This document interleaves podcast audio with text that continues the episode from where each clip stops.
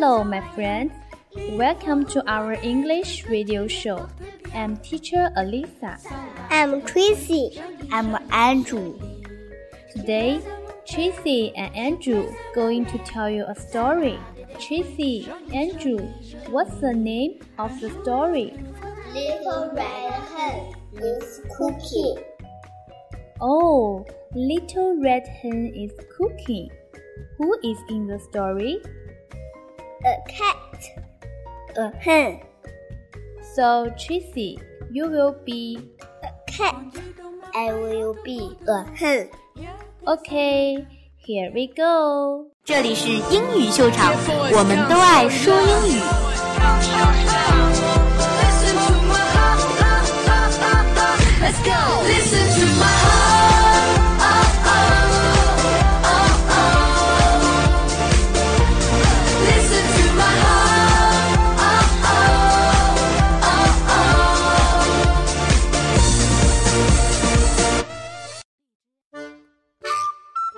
Little red hen is cooking.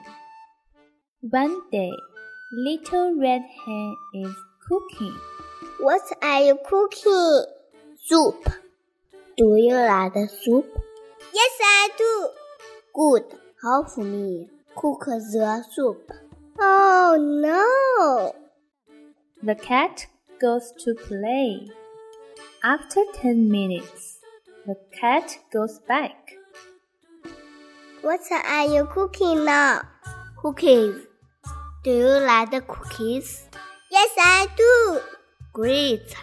Help me make the cookie. Oh no. The cat goes away. After a while, What are you eating and drinking? My food. It's really good.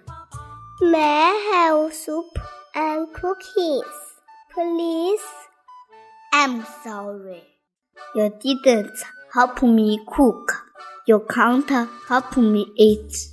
Oh no! it's a lazy cat. Good job, Tracy and Andrew. Thank you. Okay, my little friend. Are you going to be the little red hen or the lazy cat? see you next time。南瓜其实只有我们知道，偷偷的躲在南瓜车行囊，这里是属于小。